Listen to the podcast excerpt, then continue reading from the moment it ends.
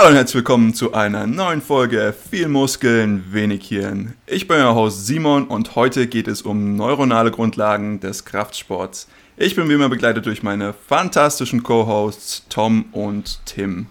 Ich bin super aufgeregt und äh, freue mich wirklich über diese Folge heute, weil eben neurozentriertes Training eine große Grundlage bildet von dem, was ich in meinem tagtäglichen Training einbaue und mir wirklich immens über die letzten acht Jahre weitergeholfen hat.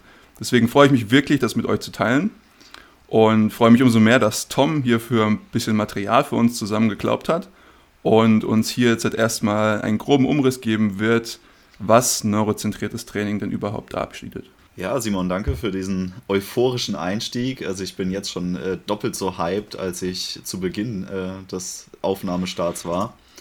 Also die erste Frage, die wir uns natürlich hier stellen, wenn wir mit solchen Begriffen um uns schmeißen, ist, was ist eigentlich neurozentriertes Training? Und ich habe hier einfach mal aufgeschrieben, was ich darunter verstehe. Und zwar ist ähm, der, der zentrale Bestandteil neurozentrierten Trainings, dass eben neuronale Prozesse im Zentrum der Praxis stehen. Und diese Prozesse bestimmen unsere Trainingsplanung, unsere Übungsauswahl, die Übungsdurchführung und auch die Methoden, die wir im Training anwenden.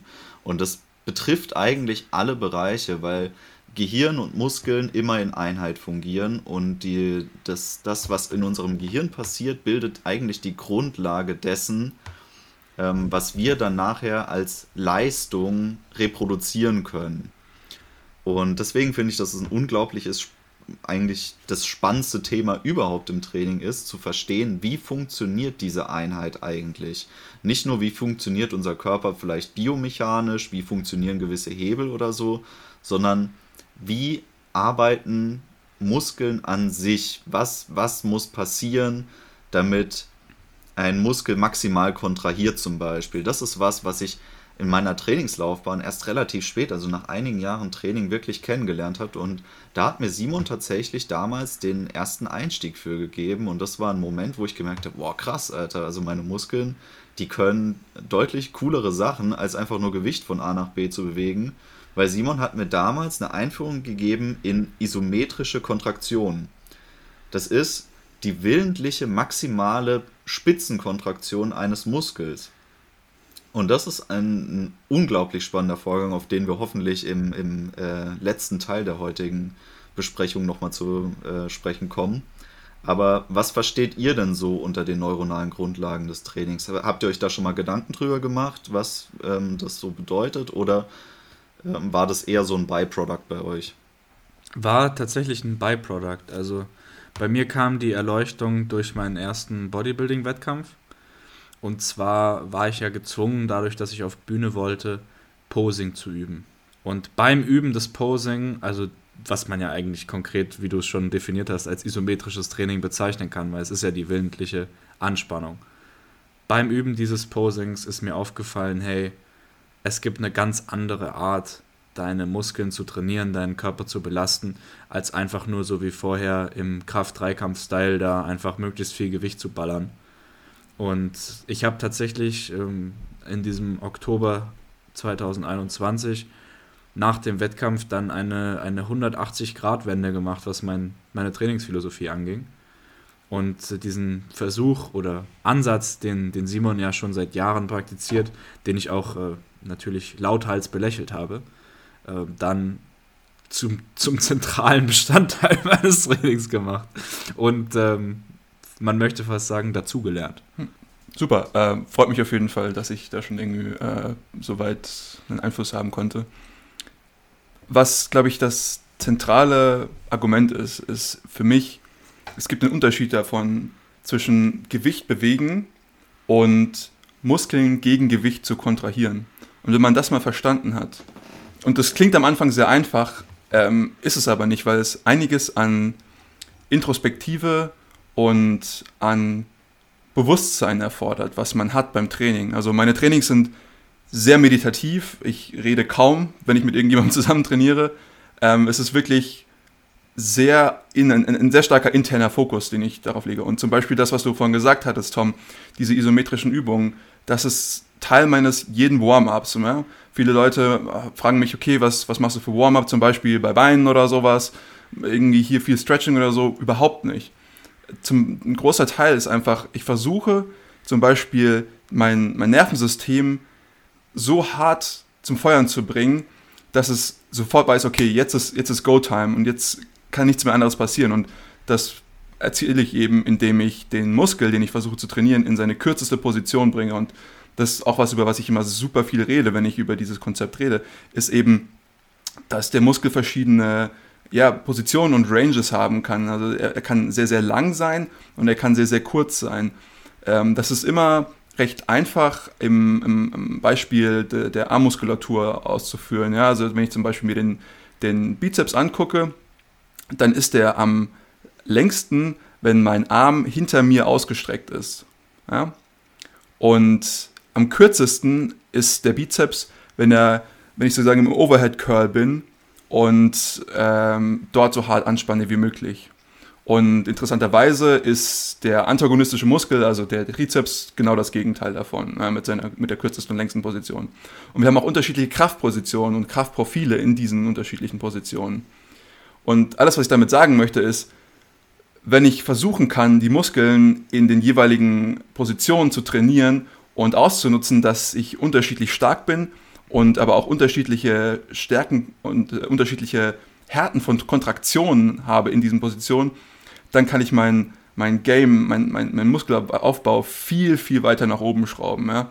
Weil wenn ich zum Beispiel eine Übung habe, in der ich gerade irgendwie schwächle oder Probleme habe, ich habe zum Beispiel einen, einen Benchpress oder so, und ich habe äh, zum Beispiel unten immer recht Probleme rauszukommen, dann ist es meistens ein Zeichen dafür, dass ich in der langen Position des Brustmuskels Probleme habe, beziehungsweise nicht so stark bin. Und wenn ich es schaffen kann, in den Extremen der Ranges stark zu werden, dann werde ich auch in der gesamten Übung stark und ich kann das Verletzungsrisiko minimieren, was ich bei neurozentriertem Training auch noch einen super Vorteil finde.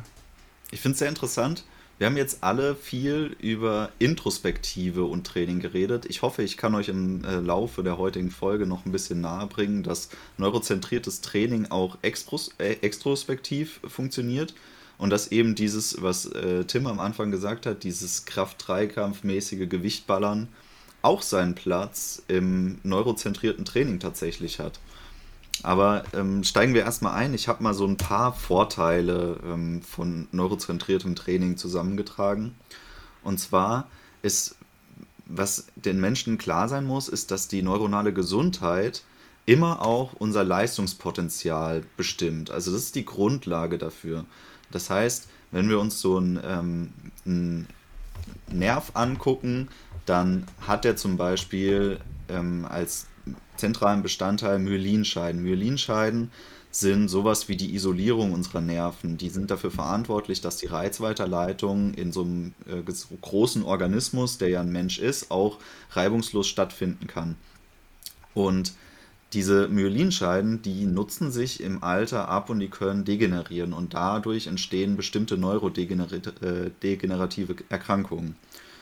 Und ähm, gerade das ist zum Beispiel ein Faktor, den wir in verschiedenen Ernährungsfolgen auch teilweise schon angesprochen haben, wenn es darum ging, dass bestimmte Mikronährstoffe gut für die Neurogenese sind oder so, die äh, regenerativ wirken können, dass wir damit die Gesundheit und die Leistungsfähigkeit unserer Nerven modulieren können.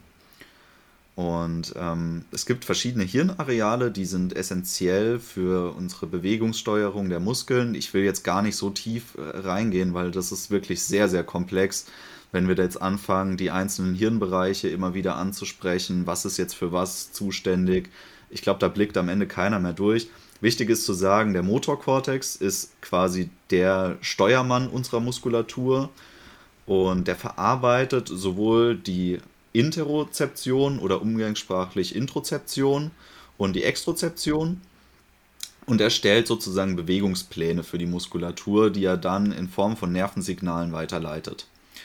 Und ein Faktor, der im Kraftsport wichtig ist, ist, dass wir eine genaue Vorstellung davon haben, was wir denn eigentlich machen wollen. Also wie sieht die Bewegung aus, die wir jetzt durchführen.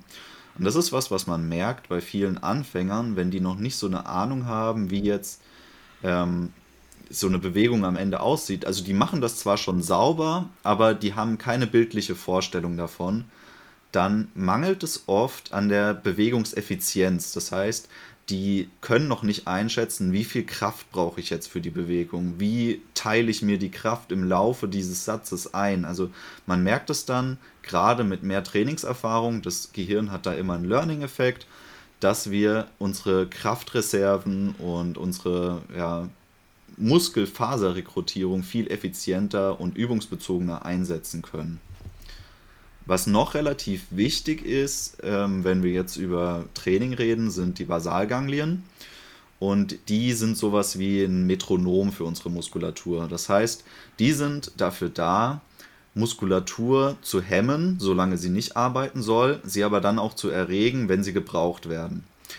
Und was jeder von uns in der Anfangsphase seines Trainings bestimmt kennengelernt hat, ähm, ist das Bewegungszittern. Also zum Beispiel das erste Mal Bankdrücken.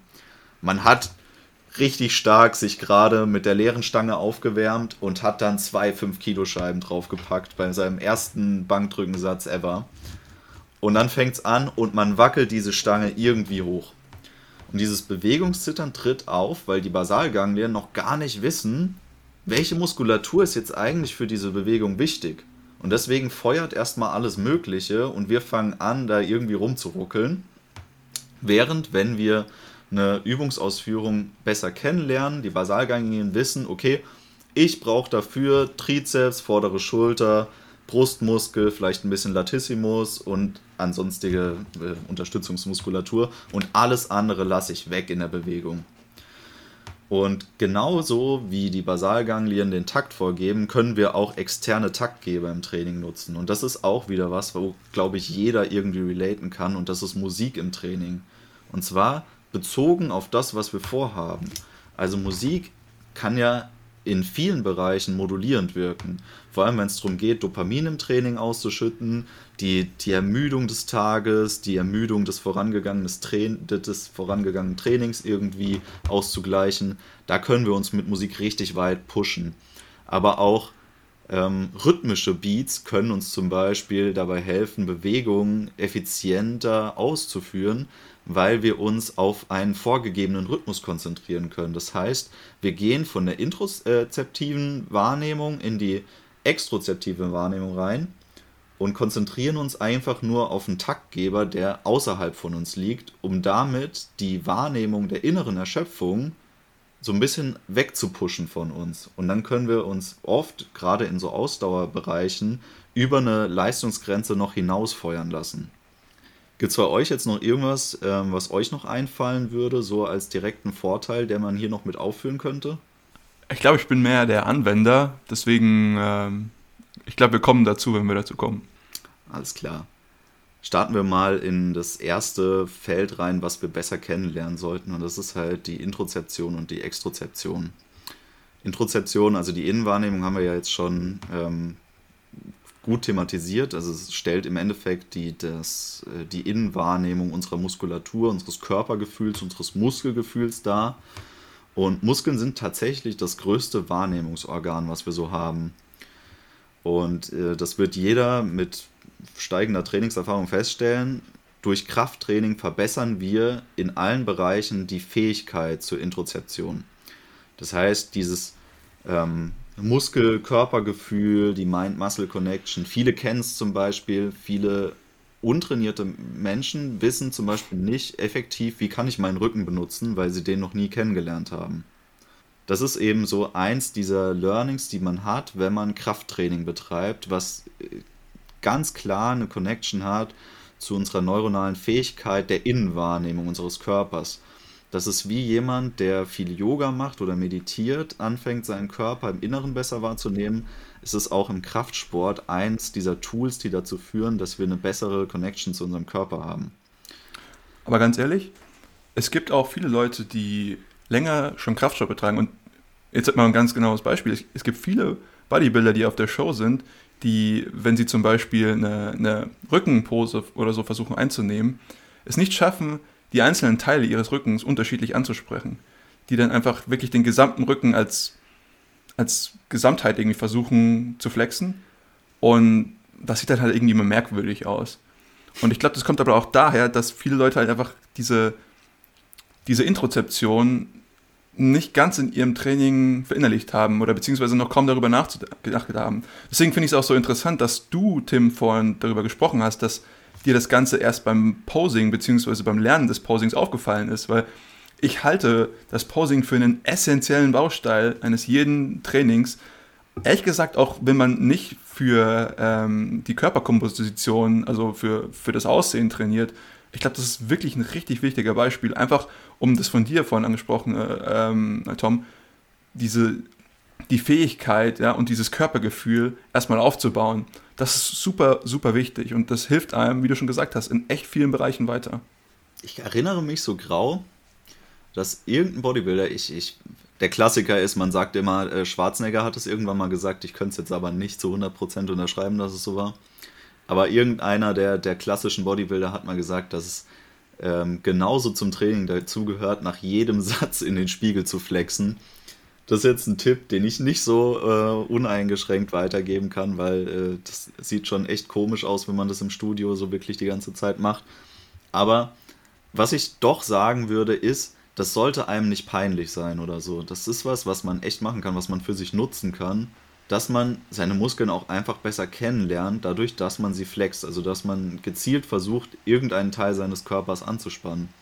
Und dieser Schamfaktor führt oft dazu, dass Menschen das nicht üben, das nicht ausprobieren wollen und deswegen auch einfach schlechteren sind, ihre Muskeln anzusteuern, willentlich, also diese willkürliche Kontraktion herbeizuführen. Ja, also das hilft beim Training, ist man, man also ich, ich sehe ganz viele Vorteile, ja? also man kann mehr Gewicht durch die Gegend ballern, wenn einem das wichtig ist. Und man baut mehr Muskeln auf. Also großer Vorteil, großer Fan. Also ganz ehrlich, man, man kann auch nackt zu Hause üben und das dann verinnerlichen und dann das im Studio halt mit Kleidung machen. Also das heißt ja nicht, dass man sich jetzt da in der Öffentlichkeit bis auf die Unterhose ausziehen soll, damit man da Posing machen kann. Das, das könnt ihr auch mit, mit einem langärmeligen Pulli und einer langen Hose machen wenn ihr verstanden habt, wie es geht. Es geht ja nur darum, dass man immer wieder den Körper daran erinnert, hey, in, in dieser Pose muss ich den Muskel so und so anspannen. Weil, auch wenn das in der, in der Literatur noch sehr diskutiert wird, es macht einen sehr großen Unterschied, ob ich meinen Quadrizeps oben oder am Knie unten anspanne. Und das kann man auch verändern. Ja. Genau, also natürlich ist das Feedback, das, das visuelle Feedback, wenn ich das sehe, das macht es viel, viel einfacher. Aber an sich wenn ich schon so weit bin, und ich, wie gesagt, das sollte auch an sich jeder auf jedem Skill-Level machen, auch wenn ich schon sehr fortbeschritten bin, auch dann bringt es mir etwas, weil auf, auf so einem Level muss ich mich zum Beispiel gar nicht mal irgendwie im Spiegel sehen oder so, um zu wissen, okay, so spannt sich jetzt halt gerade mein Quadrizeps an oder mein Bizeps oder was auch immer. Weil ich merke und fühle das und ich kann das verändern und kann das modulieren. Und das ist wirklich eine Superpower, weil sobald ich dann echt zum Beispiel in einem Satz bin, zum Beispiel, ich, ich versuche gerade irgendwie, ähm, ich mache Knee-Extensions oder sowas oder Quad-Extensions, wie man es auch immer nennen möchte. Und ich merke zum Beispiel, dass sich mein Quadrizeps nicht so anspannt, wie er sich anspannen sollte, weil ich merke, okay, die Spannung ist hier irgendwie nur 80% von dem, was ich zum Beispiel in der Pose erreichen kann. Dann ist es für mich ein Anzeichen, dass ich irgendwas falsch mache in der Übung. Das bedeutet aber auch, dass irgendwo zum Beispiel Spannung hingeht wo sie nicht sein sollte, in irgendwelche Sehnen, in irgendwelche Gelenke.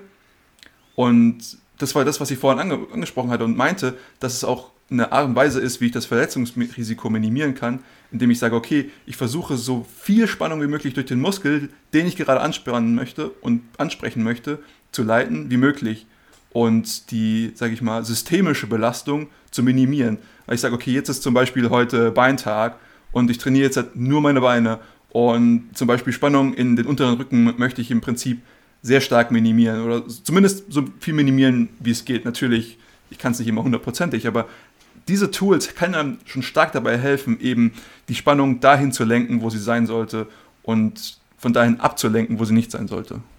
Ja, ein, ein Punkt, der jetzt hier schon so bei dir mit angeklungen ist, ist so dieser Faktor der Isolierung. Weil wenn wir jetzt diese, diesen internen Fokus setzen, dann ist ein Effekt dessen eben, dass wir die ähm, Spitzenkontraktion der Muskulatur, also das, was wir willkürlich an Anspannung generieren können, der Faktor, den wir erhöhen können. Also klassisch das Beispiel, wir machen Bizeps Curl und curlen Gewicht, was wir eigentlich für, keine Ahnung, 10, 12 Wiederholungen wiederholen könnten. Was also keine wirklich hohe Intensität für uns darstellt, rein von dem, was mechanisch auf den Muskel wirkt, dann können wir durch internen Fokus die erzeugte Muskelspannung deutlich, deutlich erhöhen. Das bringt natürlich mit sich, dass auch die Ermüdung, die wir wahrnehmen im Muskel, erhöht ist. Also wenn wir jetzt Bizeps Curls ausführen und unser Ziel ist einfach nur die Bewegungsausführung, das heißt, wir setzen einen externen Fokus und ähm, stellen uns einfach nur vor, okay, der, der ähm, Bizeps kontrahiert, ich bringe das Gewicht möglichst hoch in Schulterhöhe und das war's. Das heißt, wir ballern einfach nur. Dann überlassen wir unserem Körper unterbewusst unsere ähm, Rationierung der eingesetzten Ressourcen. Während wenn wir jetzt willkürlich den Curl ausführen, dann bestimmen wir selber die eingesetzten Ressourcen. Das heißt, es werden mehr Muskelfasern rekrutiert als tatsächlich nötig, um das Gewicht zu bewegen. Und das bringt es allerdings mit sich, dass dieser interne Fokus auch Nachteile für uns äh, mit sich bringen kann. Wenn wir jetzt zum Beispiel eine komplexe Übung ausführen, wie zum Beispiel Kreuzheben, in der wir viel Gewicht bewegen wollen, natürlich kann man Kreuzheben auch ausführen, ohne viel Gewicht bewegen zu wollen und dann wiederum effektiv äh, einen internen Fokus setzen. Aber wenn unser Ziel ist, eine hohe Belastung zu haben, und wir konzentrieren uns dabei, irgendwie den, den unteren Rücken zu squeezen oder so, dann wird das eine ähm, Unterbrechung unseres Gesamtbewegungsablaufs bewirken, weil wir nicht mehr den Fokus darauf setzen, dass alle Muskeln effektiv zusammenarbeiten, sondern wir setzen den Fokus auf einen bestimmten Bereich der Übung, wodurch dann die Gesamtleistung, also die Kraftleistung abnimmt. Das ist auch was, was sich immer wieder in, in uh, Untersuchungen belegen ließ.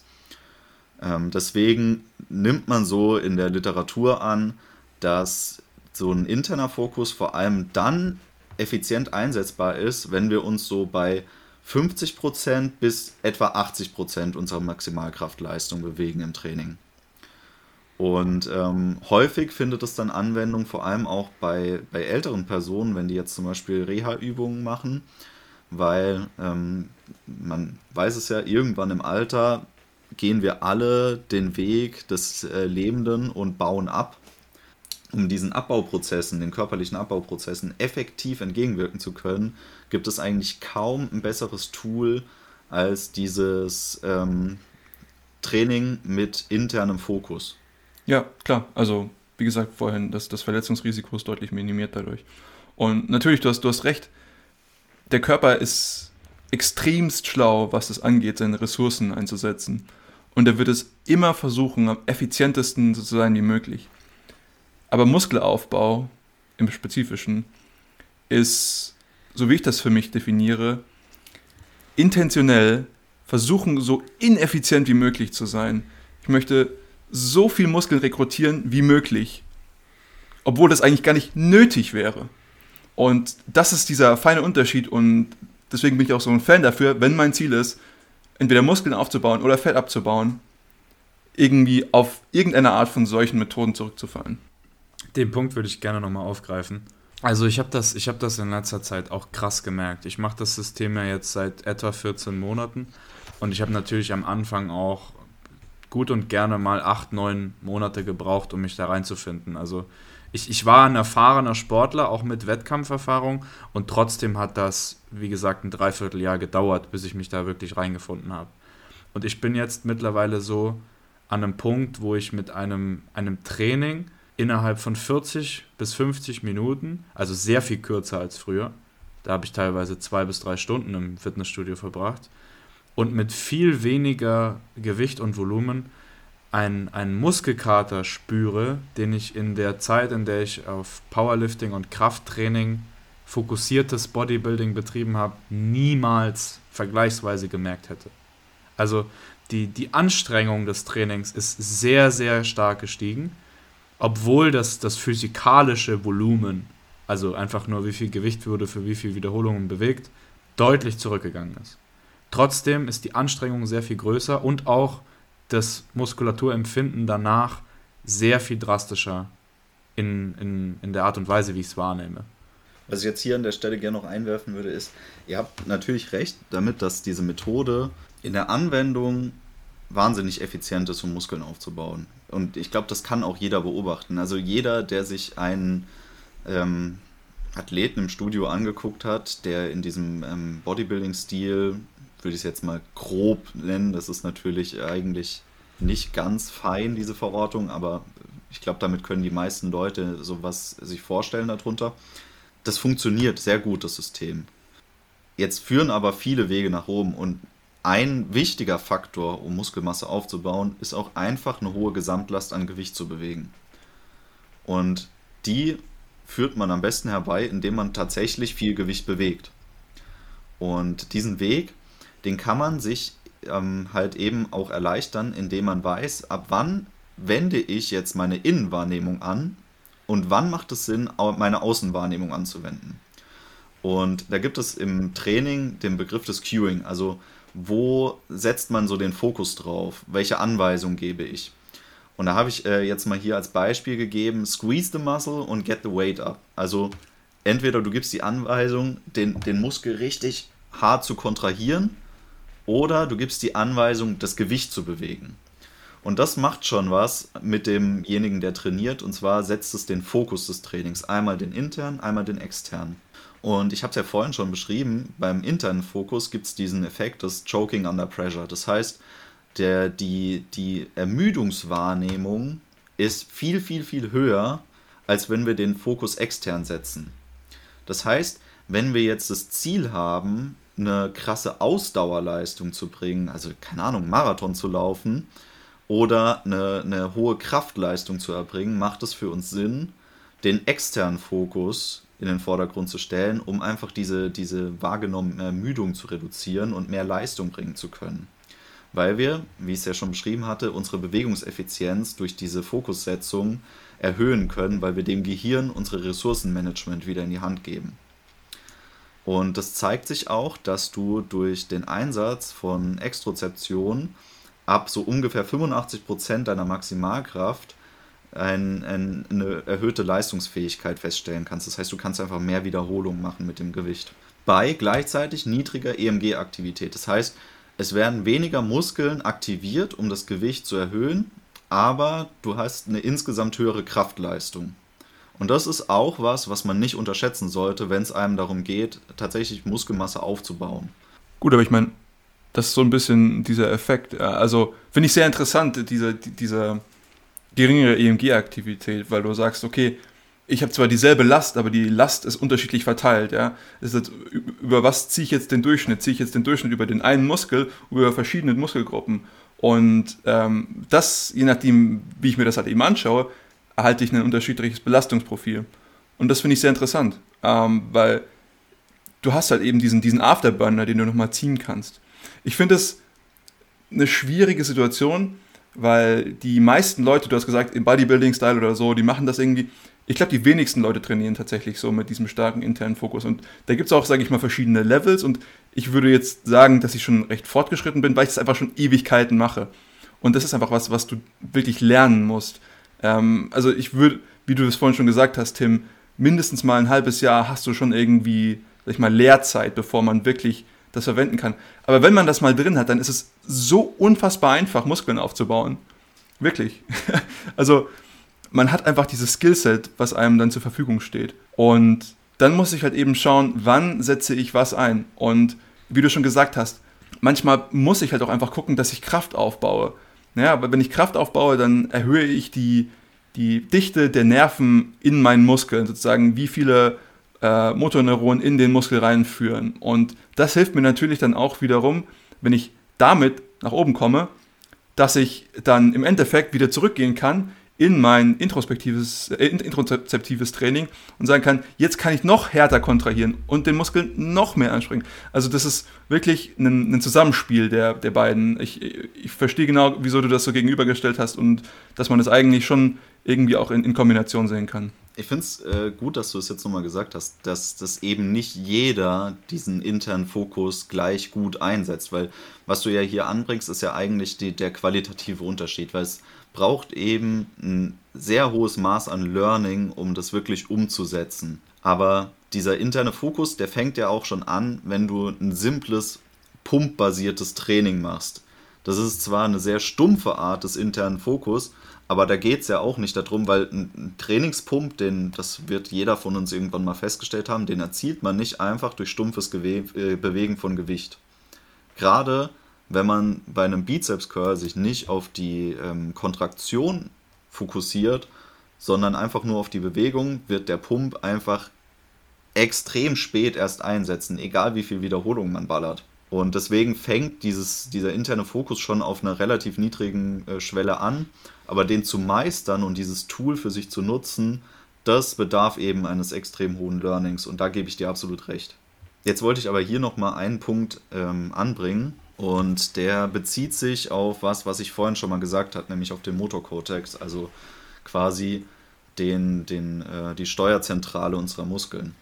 Und man muss sich das so vorstellen, dass unsere Muskeln, ähm, je nachdem, wie gut sie sensorisch ausgestattet sind, eine entsprechende Abbildung, also quasi eine verkleinerte Abbildung des Muskels in unserem Motokortex haben.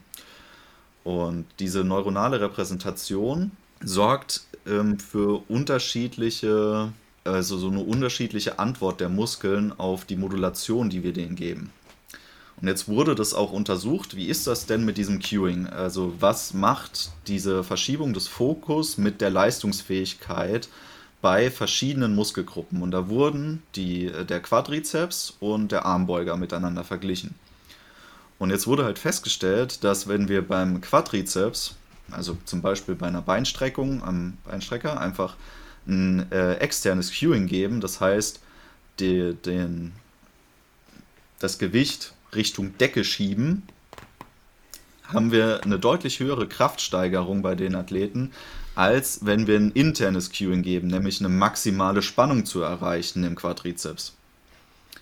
Während wenn wir jetzt beim Armbeuger ein internes Cueing in den Vordergrund stellen, nämlich auf die Kontraktion des Muskels, dann erreichen wir dort die erhöhte Kraftsteigerung. Und das ließ sich in dieser Untersuchung darauf zurückzuführen, dass eben die, die Arme aufgrund der erhöhten Sensor, äh, der erhöhten Dichte an Sensoren eine höhere Repräsentation im Gehirn hat. Das heißt, der Effekt, den der Fokus auf den neuronalen Weg zum Muskel hat, der steigt auch damit, wie gut der im Gehirn abgebildet ist. Und da stehen vor allem tatsächlich unsere Hände im Fokus, weil die sind mit am besten im Kopf abgebildet. Damit müssen wir jeden Tag am meisten machen, damit müssen wir am meisten arbeiten und deswegen können wir damit im Training auch am meisten erreichen. Interessant, dass du, dass du das jetzt so, so zeigst, wie das hier, wie das hier äh, körperteilstechnisch sich unterscheidet, weil das ist auch eine Sache, die ich ähm, bei mir im Training beobachte. Also die Beine bei aller Liebe, aber die brauchen einfach wirklich mehr Last und mehr stumpfer stumpferes Training. Mit dem Oberkörper komme ich sehr viel besser klar, wenn ich sage, hey, konzentriere dich auf den Muskel, spann den Muskel an und dann bewegt sich das Gewicht von selber. Bei den Beinen ist das nicht so. Also Beinpresse oder sowas, wenn ich mache, dann einfach am besten geht das, wenn ich einfach drück die Scheiße. Ja, nicht zu hart drücken. Ähm, ich hatte schon die eine oder andere Unterhose, die gerissen ist. Aber was du machen? Ja, du sollst vorne drücken und nicht hin. nicht deswegen gerissen, aber ja. Also, wenn ich mir das so vor Augen führe, jedes Mal, ich sehe da diesen Tom Platz in meinem Kopf, Alter. wie er einfach den Beinstrecker in seinem Fitnessstudio komplett zerlegt. Ich weiß nicht, ob ihr das Video kennt. Ja. Aber und Tom Platz ist natürlich auch nochmal ein anderer Mensch. Also. Ja, aber da sieht man es. Also, Tom Platz ist wahrscheinlich die Quadrizeps-Legende im Bodybuilding. Und der hat beim Beinstrecker auf keinen Fall äh, Spitzenkontraktionen in den Vordergrund gestellt, sondern der hat das Gewicht geballert, als gäbe es keinen Morgen mehr. Ich finde es tatsächlich sehr interessant.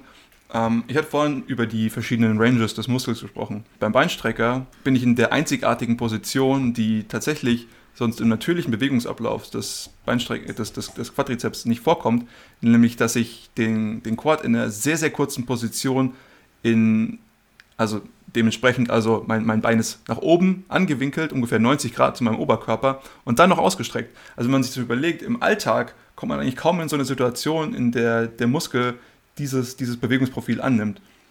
Und dann habe ich noch eine Last, die in diesem höchsten maximalen Bewegungs, in dieser Range noch von 90 Grad nach oben runter bringt. Also ich habe die wirklich maximale Belastung.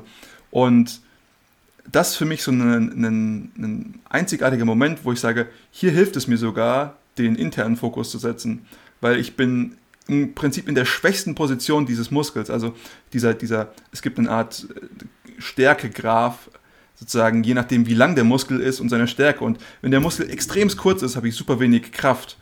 Weil all die, Muskel, all die Nerven müssen feuern und kontrahieren, damit er allein schon mal dahin kommt. Und dann noch Kraft auszuführen, das ist sehr, sehr schwierig für den Muskel. Wohingegen, wenn er länger ist, zum Beispiel in der mittleren Position, haben wir immer am meisten Kraft. Und das kennt jeder. Ja, diese Half-Raps, die zum Beispiel beim Bankdrücken oder beim, beim Kniebeugen, die man häufig sieht und die tatsächlich auch manchmal ein valides Trainingstool sein können, sind eben so einfach im Vergleich zu den Extremen der Ranges, wie ich sie vorhin angesprochen habe, weil eben hier die, die Muskeln in einer Position sind, in einer Länge, wo sie am stärksten sind. Die, das Stärkeprofil nimmt dann wieder ab, wenn der Muskel länger wird, aber auf keinen Fall wieder auf so ein schwaches Niveau wie in, den kürz, in der kürzesten Position. Deswegen finde ich den Beinstrecker immer eine sehr, interessantes, sehr interessante Methode. Natürlich, man kann richtig ballern, wenn man möchte und ist auch super effektiv.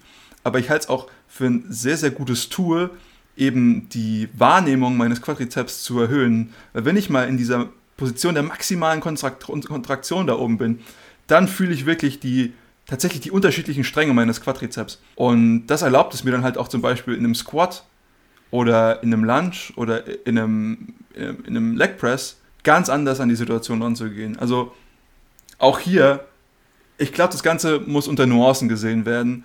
Und beides kann ein super wichtiges Tool sein.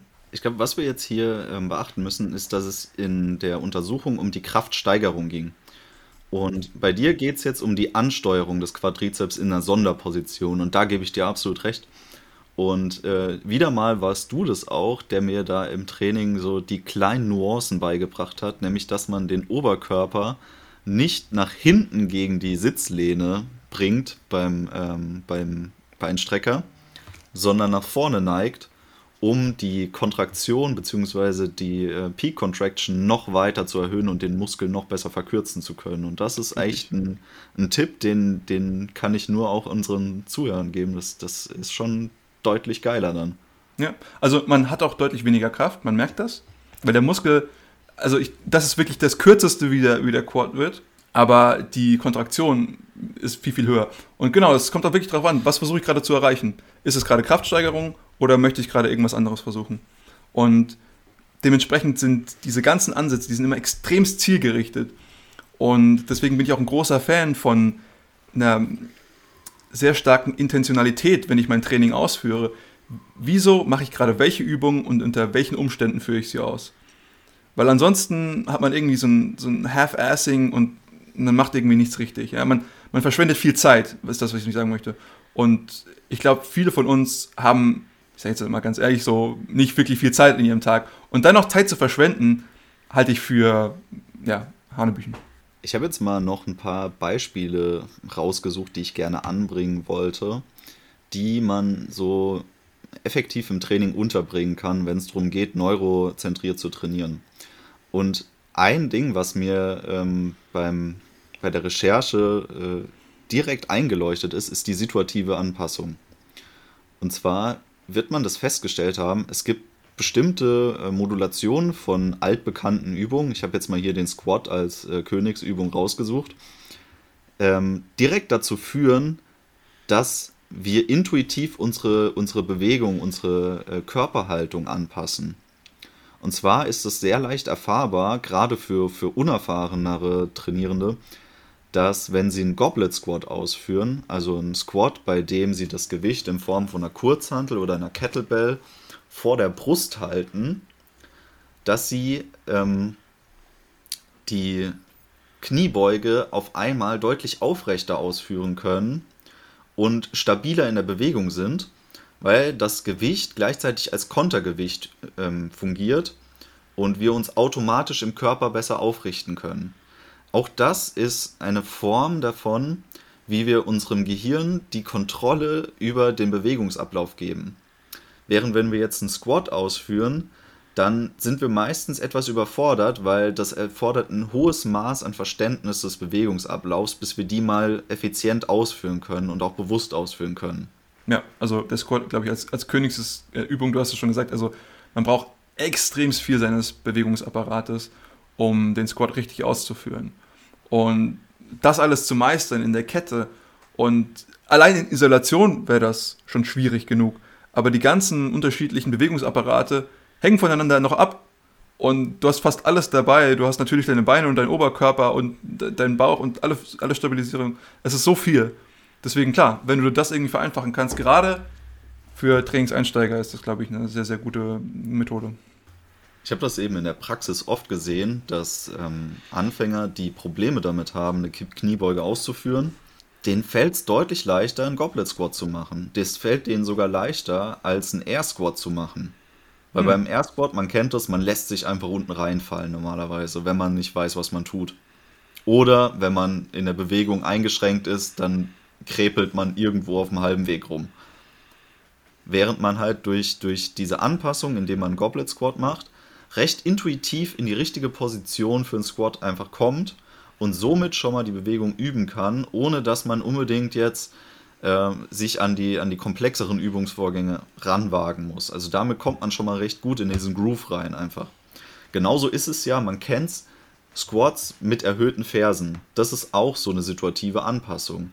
Allein schon, dass wir unsere Fersen beim Squat erhöhen, ermöglicht es uns, unsere Knie weiter vorzuschieben und somit die Belastung zu verlagern und besser unsere Quads anzusteuern bei einem Squat.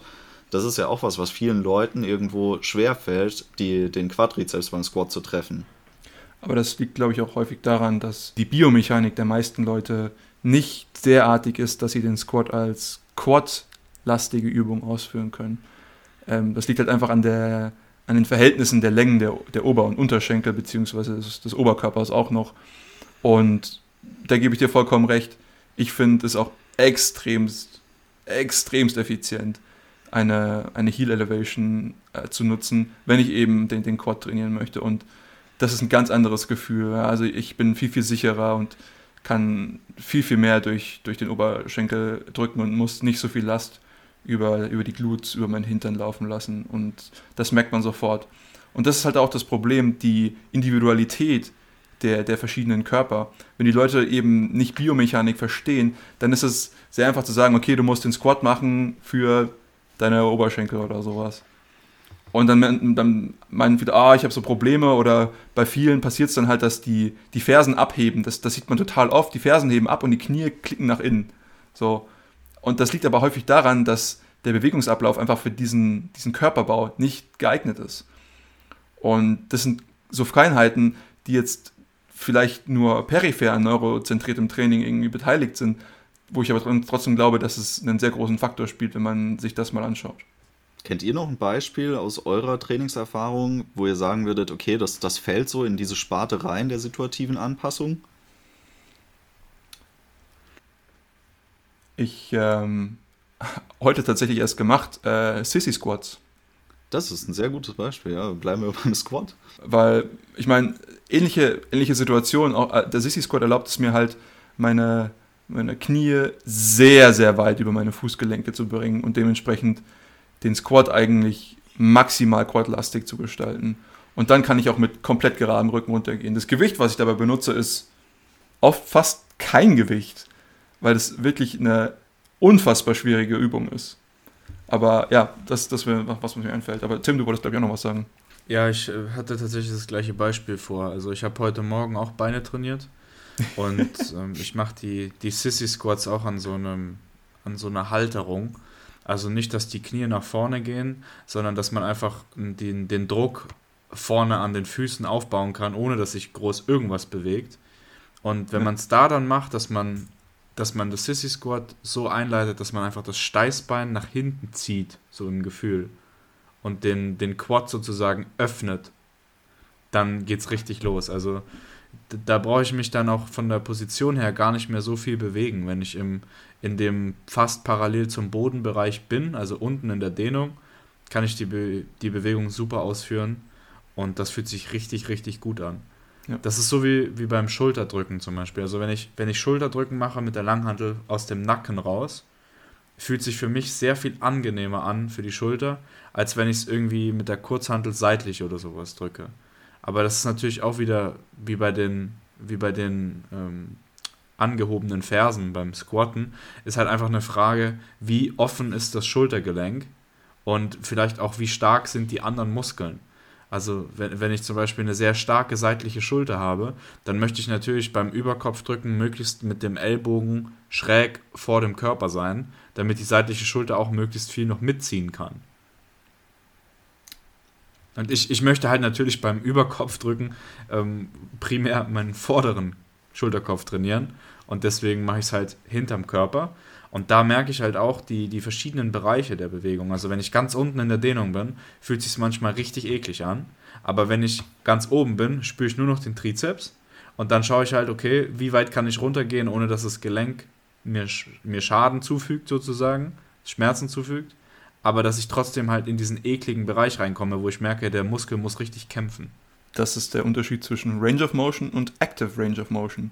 Nur weil ich irgendwo hingehen kann, heißt es nicht, dass ich unbedingt dahin gehen sollte. Genau, das hast du mir dann damals auch erklärt. Noch für den äh, geneigten Zuhörer, der sich jetzt nichts unter einem Sissy Squat so wirklich vorstellen kann. Das ist auch eine Übung, die auf das Repertoire des äh, Quadmasters äh, Tom Platz zurückzuführen ist, glaube ich. Mhm, ja. Oh, ich weiß gar nicht, ob er der, der Urheber war. War er nicht, ähm, aber er war das, glaube ich, derjenige, der es echt zu, zur Berühmtheit geführt hat der Posterboy sozusagen. Richtig. Und zwar ist das ein, ein Squat, ist jetzt relativ egal. Meistens macht man das an einer, einer Hackenschmidt-Maschine, das ist so das populärste Beispiel, äh, mit zusammengeführten Fersen. Äh, man imitiert eigentlich die ähm, Ballettbewegung. Ich glaube, sie heißt Plié oder so. Ich bin mir da jetzt gar nicht mal so sicher. Ich habe äh, mit Ballett nichts am Hut. Aber die wird auf jeden Fall ähm, nachgeahmt dabei tatsächlich, ich glaube, der Erfinder des Sissy Squads war auch der Erfinder der, des, der Hackenschmidt-Maschine. Also vielleicht war das sogar Herr Hackenschmidt, ich bin mir nicht sicher. Ähm, aber ich habe da irgendwann mal zu was gelesen. Der war tatsächlich auch ein richtiger Tank, der Mann. Also. Und ich glaube, das ist auch schon richtig alt, also mehr als 100 Jahre oder so. Herr Hackenschmidt war sogar ein Bronze-Era-Tank, also ein Real-Tank. Also das, man bezeichnet äh, Athleten der bronzenen Ära als diejenigen, die noch ohne synthetisches Testosteron trainiert haben. Genau. Das heißt, was für die funktioniert hat, äh, funktioniert wirklich. Außer es waren irgendwelche Super Responder, die gibt es ja leider auch oft. Was gibt es denn noch? Es gibt noch äh, einen meiner All-Time Favorites und das ist das äh, Blood Flow Restriction Training. Also ich weiß nicht, da werden sehr wenig Leute mit äh, experimentiert haben, glaube ich, aber es lohnt sich wirklich. Also der Muskelaufbau, den man mit einem Blood Flow äh, Restriction Training erreichen kann, lohnt sich, das mal auszuprobieren. Muskeltraining oder Schwellkörpertraining? Sowohl als auch. Kommt dann, kommt dann auf selber raus. Ähm, darunter versteht man die, die Unterbindung des Blutrückflusses aus dem Muskel ähm, durch leichtes Abschnüren. Also meistens hat man dafür extra Bänder. Früher hat man dafür ganz normale Stauschläuche genommen, die man äh, in der Medizin benutzt, um die Venen sichtbarer zu machen, wenn man jetzt einen Zugang legt zum Beispiel. Ähm, das ist ein Thema, das war lange Zeit bekannt als Insider-Tipp, dass das einfach absolut geil ist, um Hypertrophietraining zu betreiben. Äh, ich glaube, ursprünglich haben das die Japaner für sich entdeckt, bis das dann so ins westliche Bodybuilding rüber gedriftet ist.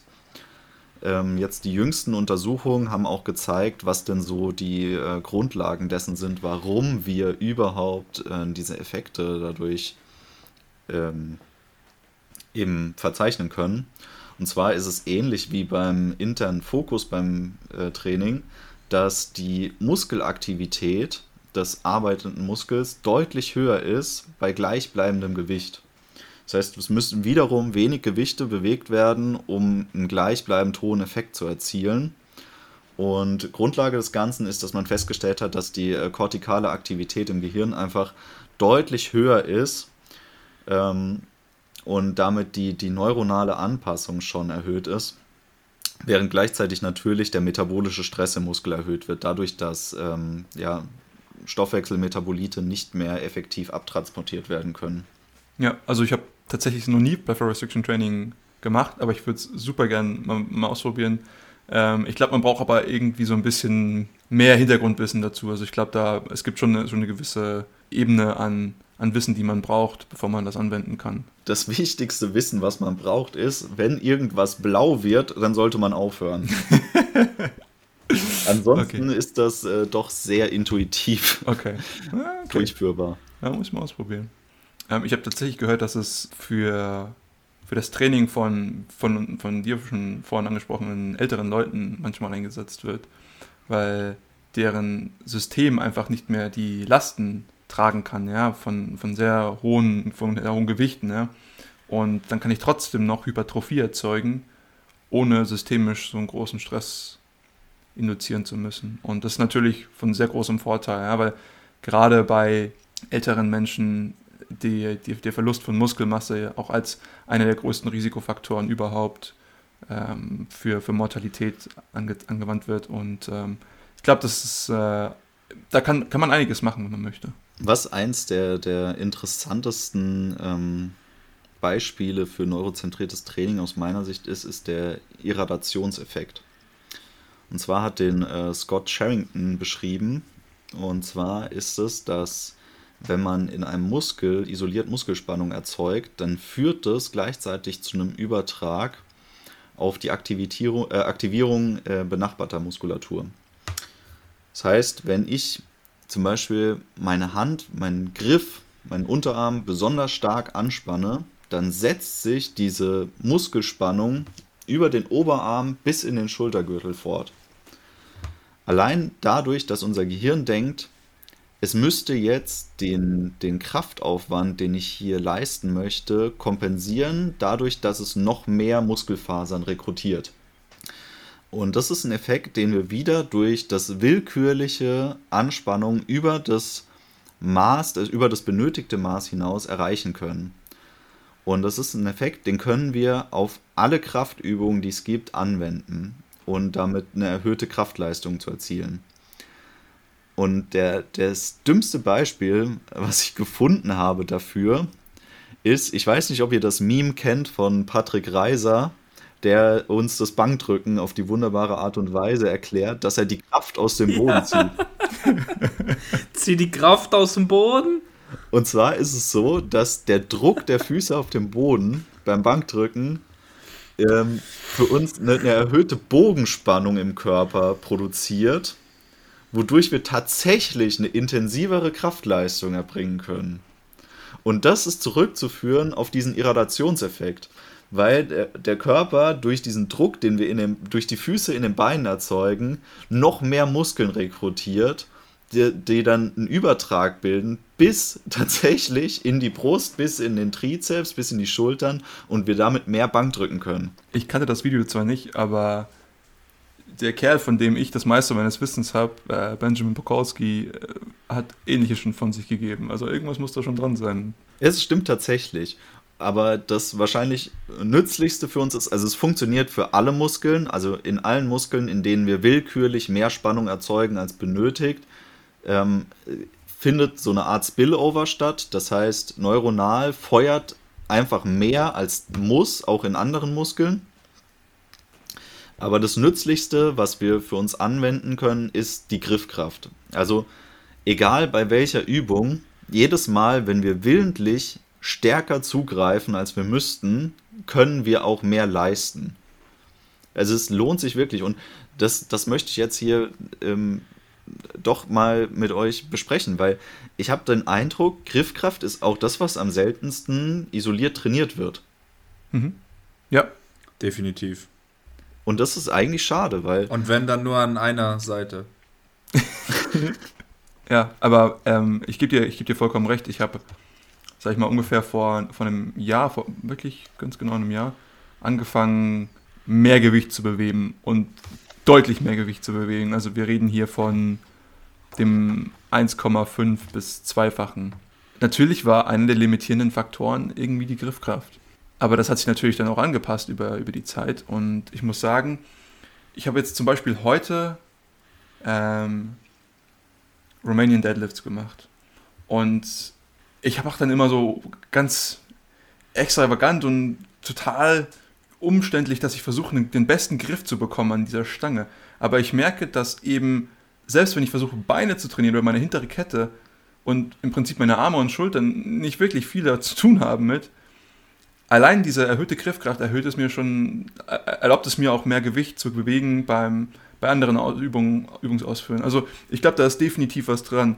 Und was man natürlich auch dazu sagen muss, große Vorderarme sehen einfach ziemlich sexy aus. Jetzt ist es nicht nur so, dass ähm, Griffkrafttraining äh, an sich schon ziemlich sexy ist, weil es einfach gut aussieht und weil wir dadurch stärker sind, sondern es hat auch den Nebeneffekt, dass wir gerade, ich habe es ja vorhin schon mal erwähnt, unsere Hände sind das, was somatosensorisch die beste Abbildung bei uns im Kopf hat.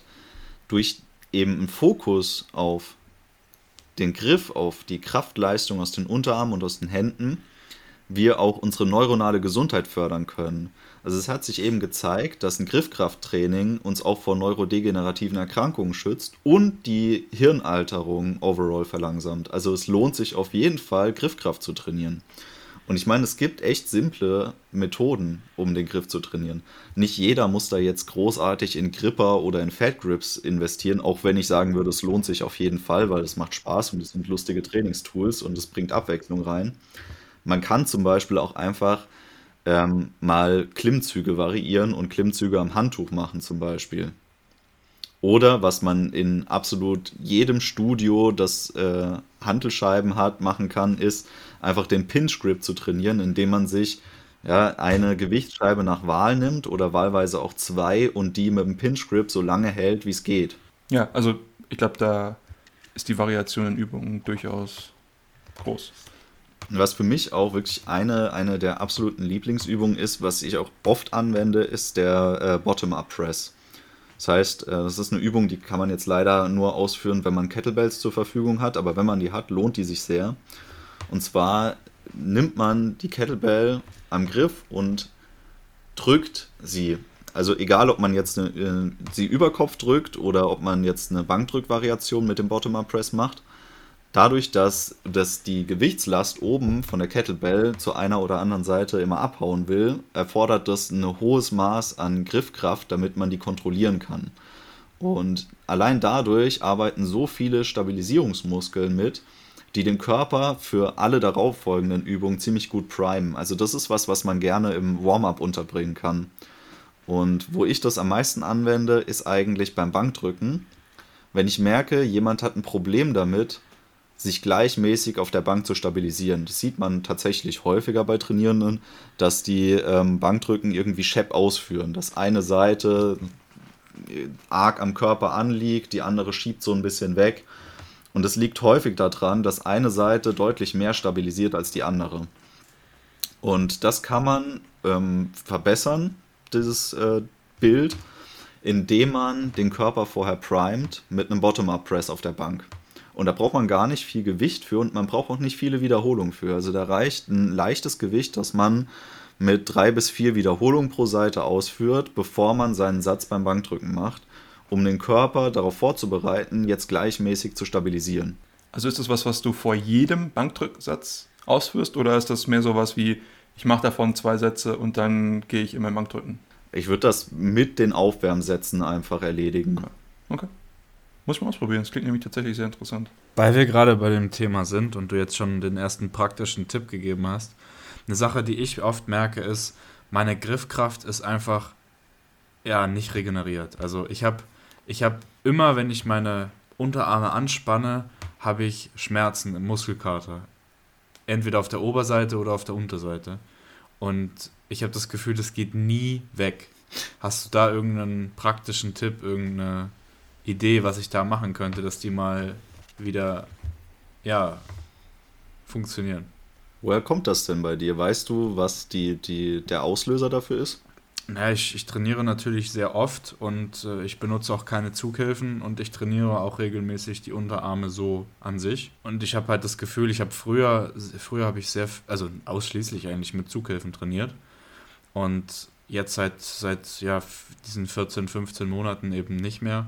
Und deswegen merke ich halt irgendwie, ich habe zwar die Griffkraft im Satz, aber danach habe ich oft zu Hause dann Probleme? Es kann sein, dass es einfach äh, eine, eine neuronale Anspannung ist, dass der Muskel sich nicht, also dass du den Fokus so sehr darauf legst, eine, eine Spannung im Unterarm zu erzeugen, dass die Relaxation des Muskels zu kurz kommt. Dass du halt so eine Dauertension drin hast. Okay, also dass ich den einfach mehr dehnen sollte, oder wie?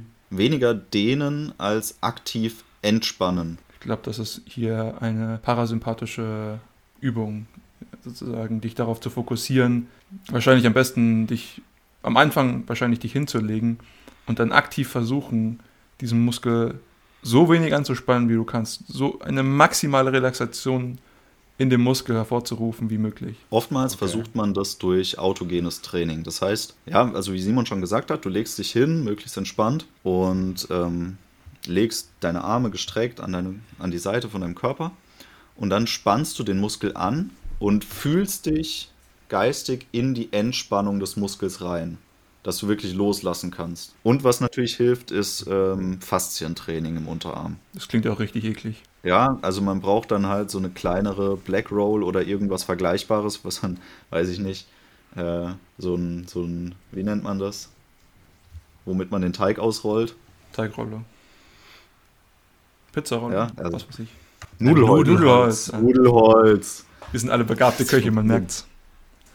so Nudelholz. Damit kann man dann die, die Unterarme gut ausrollen, um so die, die faszialen Verspannungen und Verklebungen einfach zu lösen. Das kann auch deutlich helfen dabei, ähm, den Muskel zu entspannen. Aber finde ich sehr interessant, dass du das gerade anbringst mit der, mit, dem, mit der Griffkraft, weil ich habe schon von ein paar Studien gehört, die eben Beweise dafür finden, dass die, unsere Erholung sehr stark also dass man das als, als, gute, als gute Metrik dafür nachvollziehen kann, wie stark unsere Griffkraft, auf welchem Niveau die ist. Also das ist das, einer der besten Indikatoren dafür, wie erholt ich jetzt bin. So. Wenn meine Griffkraft auf einem sehr hohen Niveau ist, dann weiß ich, okay, jetzt ist gut, jetzt kann ich auch zum Beispiel wieder härter trainieren. Wohingegen, wenn ich merke, mh, hm, ich kann nicht so hart anspannen wie normalerweise, dann bin ich vielleicht nicht so stark erholt, wie ich zum Beispiel denke, dass ich bin. Das ist bestimmt auch wieder ein Effekt dessen, dass es einfach die, den höchsten, die höchste Verbindung einfach in, unseren, in unser Gehirn hat. Ja. Dass wir daran die, die Auslastung unseres zentralen Nervensystems sozusagen auch ablesen können. Ein wichtiger Faktor beim Training sind Stressoren. Also es ist ja bestimmt jedem bewusst, dass Training für uns immer ein, ein Stressfaktor ist. Egal, ob wir das jetzt so wollen oder nicht, es stellt körperlichen Stressfaktor dar. Und unser Gehirn ist ein Meister darin, mit Stressoren umzugehen und vor allem Bedrohungen einzuordnen von außen.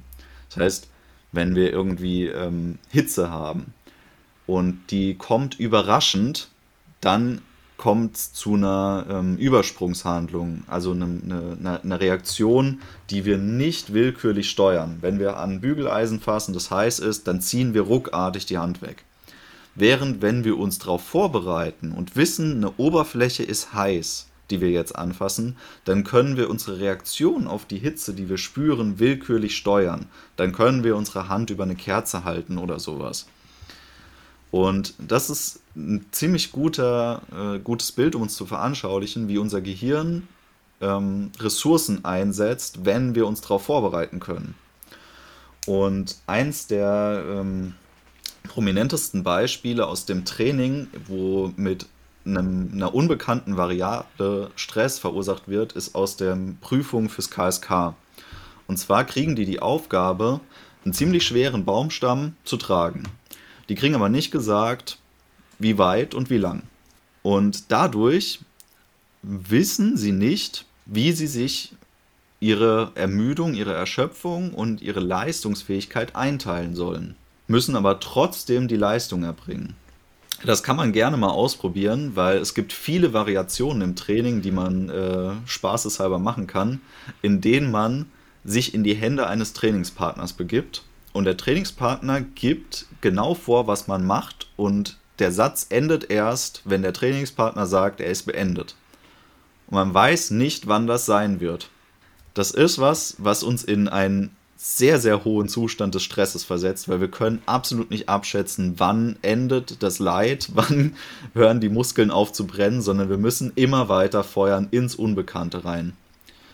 Und ähm, wenn man sich das mal vor Augen führt, wie viel das ausmacht, wie viel wert es ist, exakt abschätzen zu können, was man leisten muss, dann versteht man auch, warum es wichtig ist, dass wir uns Tools zurechtlegen, die uns das in, in der Alltagsbasis im Training ermöglichen, dass wir unser Training autoregulieren können. Und ähm, da gibt es sowas wie, wie zum Beispiel die Rate of Perceived Exertion, also die, den, das Maß der, der empfundenen Anstrengung, mit dem wir uns veranschaulichen können, wie anstrengend war denn jetzt tatsächlich mein Satz oder wie anstrengend soll er denn überhaupt sein. Und früher hat man oft einfach nur mit ähm, prozentualen Angaben gearbeitet, wenn es jetzt um Trainingspläne ging oder so. Man kennt es noch, man hat irgendwie äh, sich eine Men's Fitness oder so gekauft und da sieht man den 0815 Beachbody, ich äh, in sechs Wochen Sixpack äh, Summer äh, Plan, wo dann irgendwas drinsteht von 70% des Maximalgewichts. Und ähm, dieses Prinzip des äh, prozentualen Anteils ist sehr, sehr starr und nicht situativ anwendbar während ein RPI-System sehr situativ anwendbar ist, weil es nach Tagesleistung sich richtet. Man kann selber einschätzen, ab wann ist ein gewisser RPI-Wert erreicht. Und ähm, ja, ich weiß nicht, habt ihr schon mal so Erfahrungen damit gemacht, äh, dass ihr im Training das nicht einschätzen konntet und deswegen gemerkt habt, okay, der, der Stress steigt ganz schön jetzt? Ja, negatives Bankdrücken. Ja, also wenn die, wenn die Stange dann nicht mehr hochgeht, äh, dann ist die Kacke am Dampfen. Ähm, tatsächlich hätte ich ein genaues Gegenbeispiel und zwar, ich bin ein großer Fan von Rate of Perceived Exertion. Ich mache das ein bisschen anders und zwar wieder diese, dieser, dieser interne Fokus. Ich kann nämlich sagen, okay, wie stark soll eine Kontraktion jetzt sein?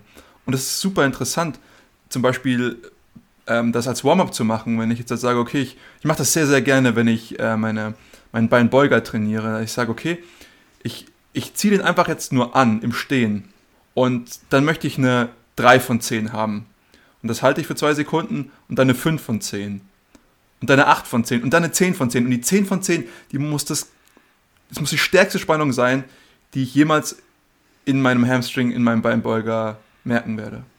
Und diese, dieses, dieses Skillset zu haben, dieses Tool zu haben, erlaubt es einem dann zu sagen, okay, ich gehe jetzt rein und ich habe auch dann unterschiedliche Trainings, wenn ich sage, okay, ich habe heute ein anderes Ziel, ich möchte heute unterschiedliche Spannungsprofile trainieren oder sowas. Da erlaubt es mir richtig, richtig viel von diesen Rate of Perceived Exertion Tools zu verwenden. Ganz kleine Anekdote, ich hatte das schon mehrere Jahre her mal ein Interview mit Dorian Yates gehört, der eben ein sehr großer Verfechter davon ist. Der meinte, ich habe häufig Trainings gehabt, in denen ich pro Übung nur einen Satz gehabt habe. Allerdings war die Rate of Perceived Exertion bei diesen Sätzen durch die Decke. Naja, also er hat dann halt irgendwie, was weiß ich, Beinpresse oder so gemacht und dann ging es aber auch rund und dann ging erstmal gar nichts nach diesem Satz. Und ich glaube, das ist eine Fähigkeit, den die wenigsten Leute haben, sich innerhalb eines Satzes so stark auszupowern und sich so stark zu beanspruchen, dass sie eigentlich kaum viel mehr danach noch brauchen. Und das ist für mich ein extremst wertvoller Skill, denn ähm, wie vorhin schon angesprochen, ja, wir haben alle nicht so viel Zeit und wenn ich das dann eben optimieren kann und dann vielleicht auch den systemischen Stress minimieren kann, was dazu führt, dass ich früher wieder trainieren kann und dann neue Trainingsreize setzen kann um dann einfach noch besser zu werden und noch mehr Muskeln aufzubauen und noch stärker zu werden. Ich halte das für ein extrem wichtiges Tool. Also ich kann jedem empfehlen, eben zum Beispiel über diese, ähm, diese Skalen zu gehen und sagen, okay, das ist jetzt eine 9 von 10, das ist eine 10 von 10. Und das dann auch im Training umzusetzen. Es ist einfach so, dass unser Gehirn Meister darin ist, uns zu schützen. Ja. Und das ist was, was wir im Training eigentlich nicht wollen, weil wir wollen ja die maximale Leistung geben, eigentlich. In den allermeisten Fällen. Wenn unser Gehirn jetzt aber gar nicht einschätzen kann, wie viel können wir geben, wie viel können wir leisten, dann drosselt es uns unterbewusst. Wir können das nicht steuern. Also diese Drosselung, die können wir nicht umgehen.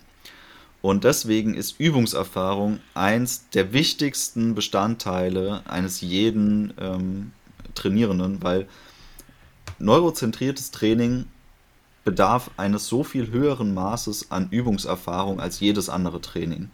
Erst wenn wir uns lernen, gut einzuschätzen, können wir auch wirklich dieses ganze Toolset, was wir zur Verfügung haben, effizient nutzen. Ansonsten werden wir immer von unserem Gehirn unter unserer tatsächlichen Leistungsfähigkeit gehalten. Einfach aus Selbstschutz heraus.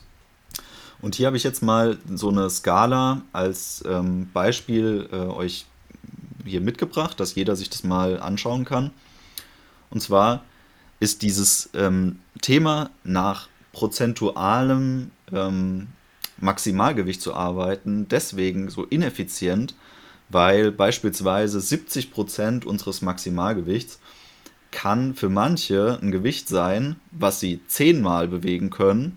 Für manche kann es aber auch ein Gewicht sein, was sie 25 Mal bewegen können. Und an so einer Prozentangabe äh, irgendwie einen sinnvollen Trainingsplan festzumachen, ist kaum möglich. Außer man weiß sehr, sehr gut, was man damit leisten kann. Während wenn wir jetzt ein RPI machen, können wir das ungefähr übersetzen zur Veranschaulichung, was das bedeutet an Wiederholungen, die wir noch hätten machen können. Wenn wir ein RPI von 10 haben, dann können wir nichts mehr danach machen. Das ist unser absolutes Maximale, was wir leisten können und ist damit übersetzbar zu 100% unseres, äh, unserer maximalen Leistung. So ein RPI 9 ist dann eine Wiederholung, hätten wir noch machen können. 8 sind 2, 7 sind 3, 6 sind 4. Und dann wird es auch schon langsam echt schwer, noch sinnvoll einzuschätzen, weil, keine Ahnung, hätte ich jetzt noch 5 Wiederholungen machen können, hätte ich 6 machen können. Also da wird es schon echt ein bisschen schwammig. Die Aussagekraft schwindet, je äh, weiter wir uns halt von unserem Maximum entfernen. Aber wir sehen, wenn wir das übersetzen in, in Prozentangaben, dann sieht das schon ganz schön wild aus. Also das ist was, womit kein Mensch wirklich sinnvoll arbeiten würde.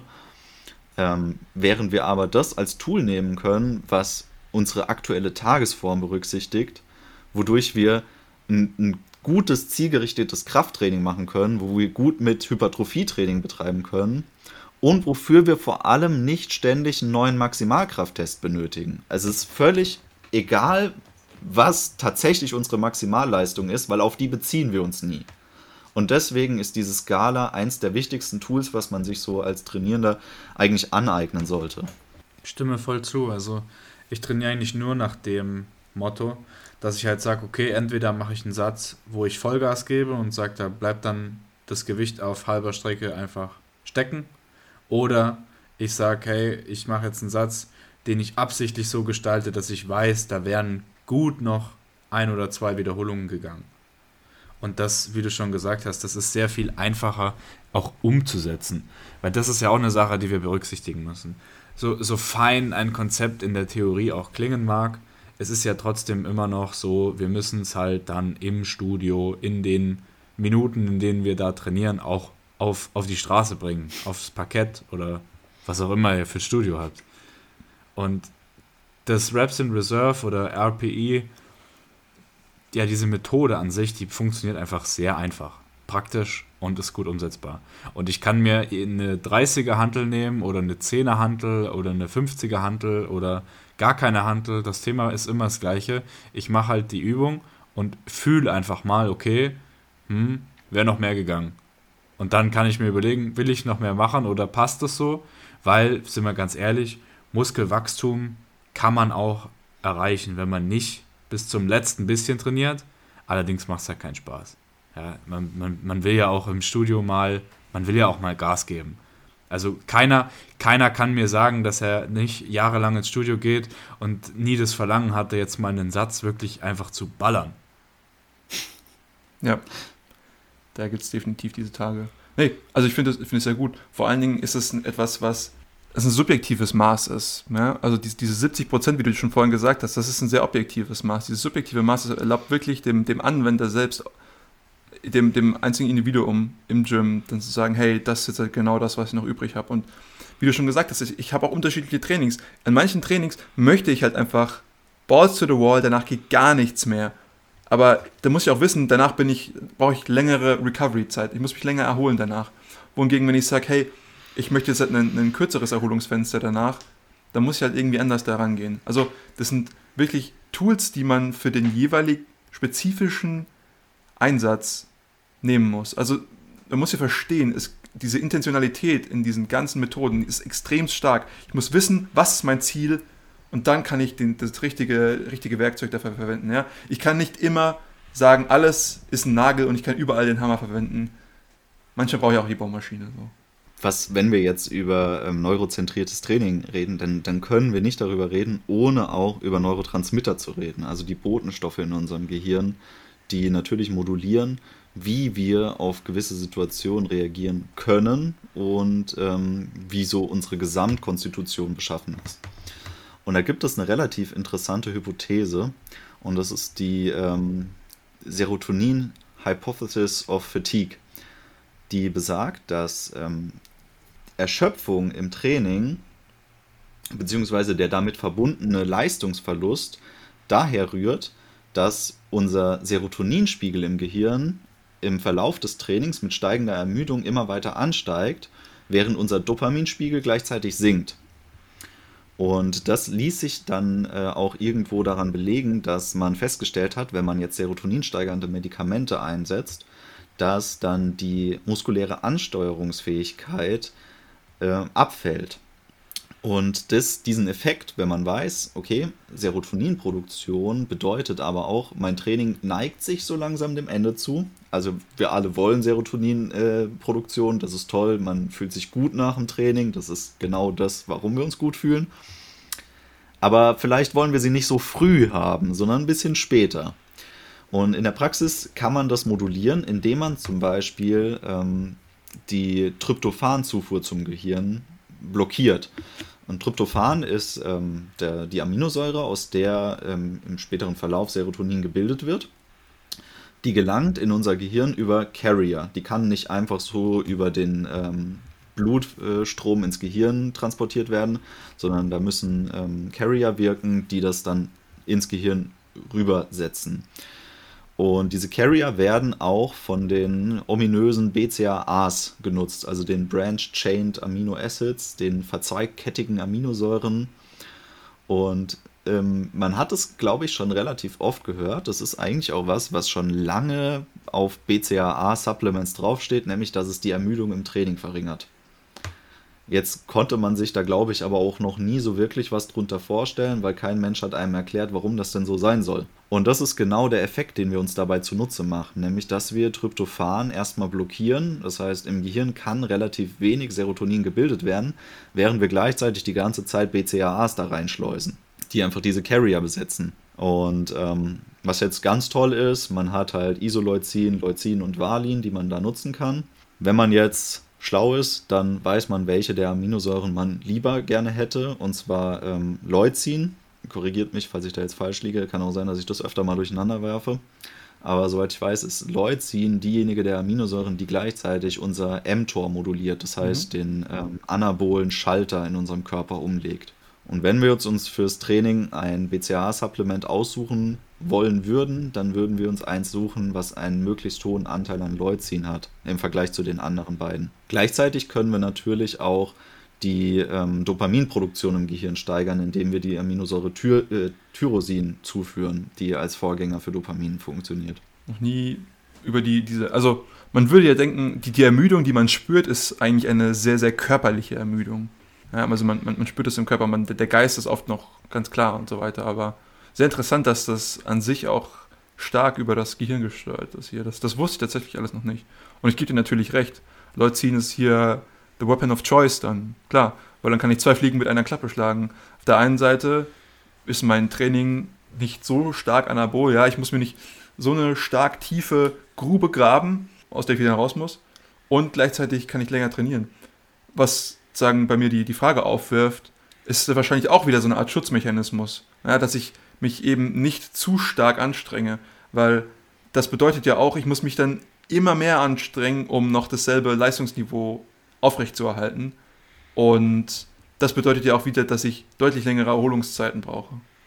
Also auch das ist auch irgendwas, was man, glaube ich, dann berücksichtigen muss, oder?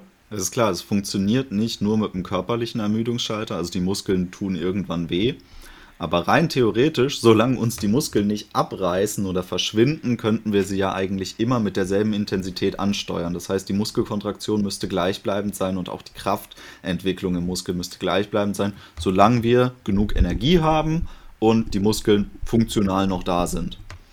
Das Gehirn hat natürlich irgendwann einen Schutzmechanismus, der sagt, er stopp, jetzt genug geleistet für heute, wir machen jetzt Pause, reicht, jetzt ist äh, Entspannung und Glücklichsein angesagt und deswegen muss es eben diesen Schalter einfach geben, damit wir da nicht über diesen Punkt einfach willentlich hinauskommen. Mit Tyrosin habe ich tatsächlich relativ viel Erfahrung. Ähm, was ich allerdings gemerkt habe, ist, bei Tyrosin brauche ich schnell immer mehr in der Dosis und ich habe auch nach zwei Monaten eigentlich gar keinen Benefit mehr gespürt. Es, es, es hat funktioniert, definitiv. Ich war von der Laune her besser, habe auch ermüdungstechnisch gemerkt, dass es echt leistungstechnisch am Ende des Trainings besser war. Aber Dosis musste, muss, habe ich kontinuierlich erhöht und das war nicht nachhaltig haltbar. Ja, also dieses äh, Dopamin-Response-System im Körper ist halt auch was, was sehr anfällig ist.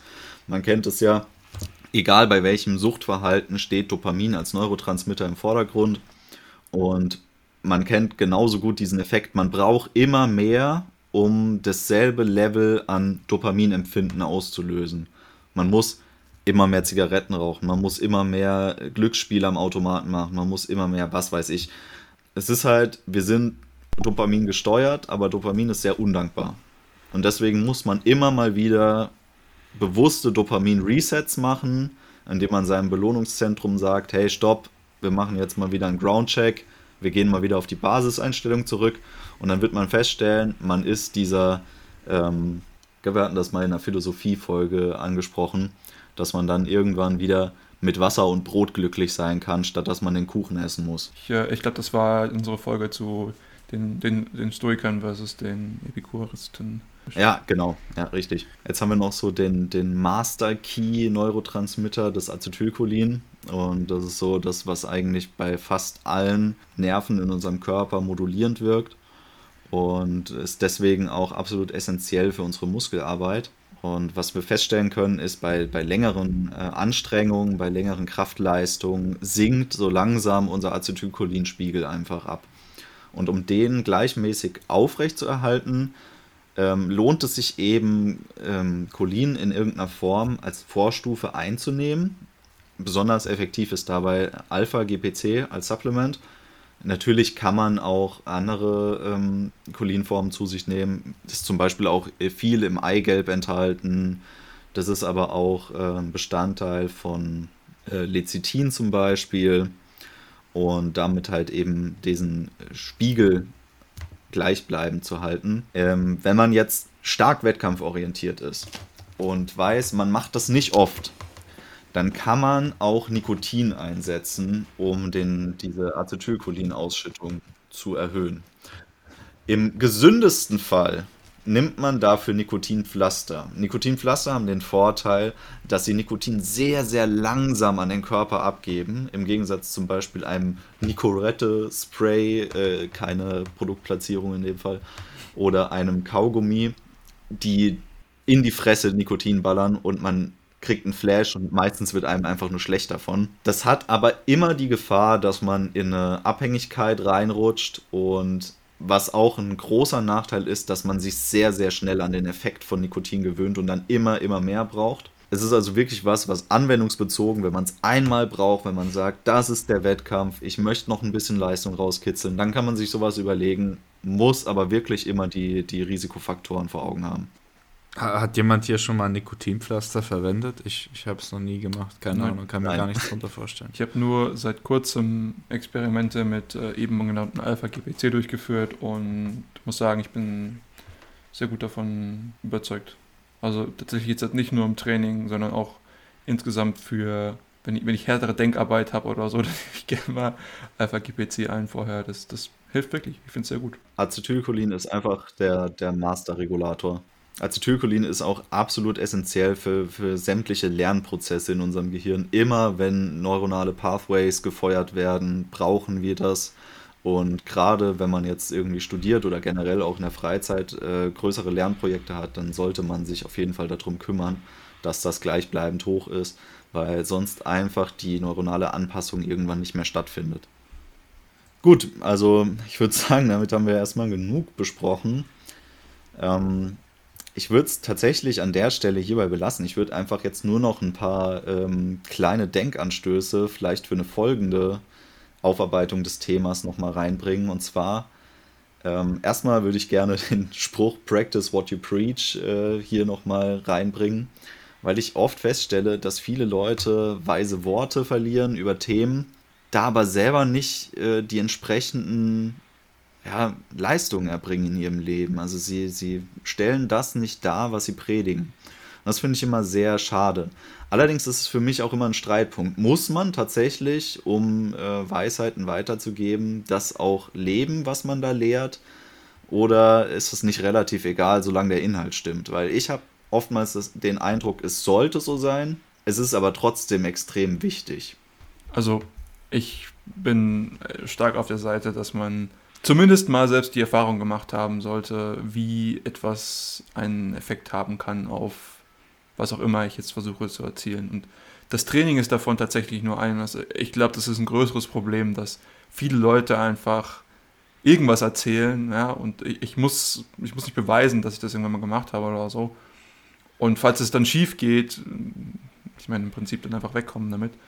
Ähm, aber es hat einen gewiss, und ja, ich klinge jetzt vielleicht wie so ein wie so eine gesprungene Platte, aber man hat einfach Skin in the Game, wenn man das Ganze schon mal gemacht hat. Man hat für sich selbst schon mal den, den Effekt ausgetestet. Ich weiß, was das dann im Endeffekt mit mir tut. Und ähm, gerade im Training, wenn ich mir um solche Gedanken mache wie intern fokussiertes Training, das ist etwas, was wirklich, wie Tim und ich das schon angesprochen haben, es dauert wirklich, bis man das mal eine Weile gemacht hat, dass man da drin ist, dass man das Ganze gelernt hat. Deswegen halte ich es wirklich für essentiell, gerade in dem Bereich, dass wenn ich jemanden habe, der mir versucht, das beizubringen, dann muss er auch wirklich wissen, von was er redet. Und das kann er nur, wirklich nur machen, wenn er selbst schon einige Zeit da rein investiert hat, das zu lernen. Weil es ein wirklich wichtiger Skill ist, der aber auch echt nicht einfach so ist zu erlernen.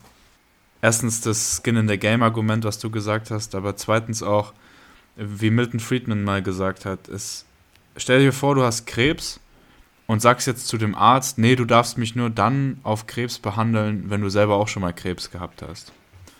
Und wenn man sich die Situation jetzt mal durch den Kopf gehen lässt, dann sieht man das genau das, was Simon gerade gesagt hat.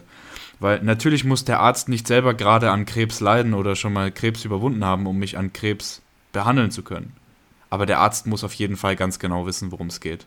Der Arzt muss auf jeden Fall passiv Skin in the Game haben, indem er sich einfach jahrelang damit beschäftigt hat, wie der menschliche Körper, wie die Medizin funktionieren und wie man diesen Krebsprozess sozusagen dann auch therapieren kann. Also ich denke, der Skin in the Game Ansatz ist essentiell.